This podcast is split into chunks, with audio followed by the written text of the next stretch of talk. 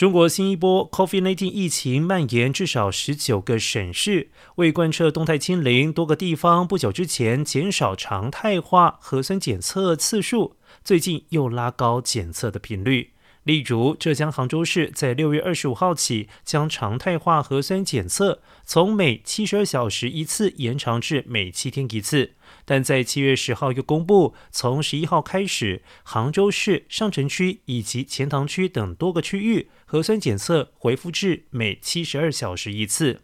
从十三号起，未取得七十二小时内核酸检测采样或者是检测的证明的人，不得进入公共场所以及搭乘公共交通工具等。而相同的情况也发生在安徽合肥市、江西南昌市，让居民们都来不及反应。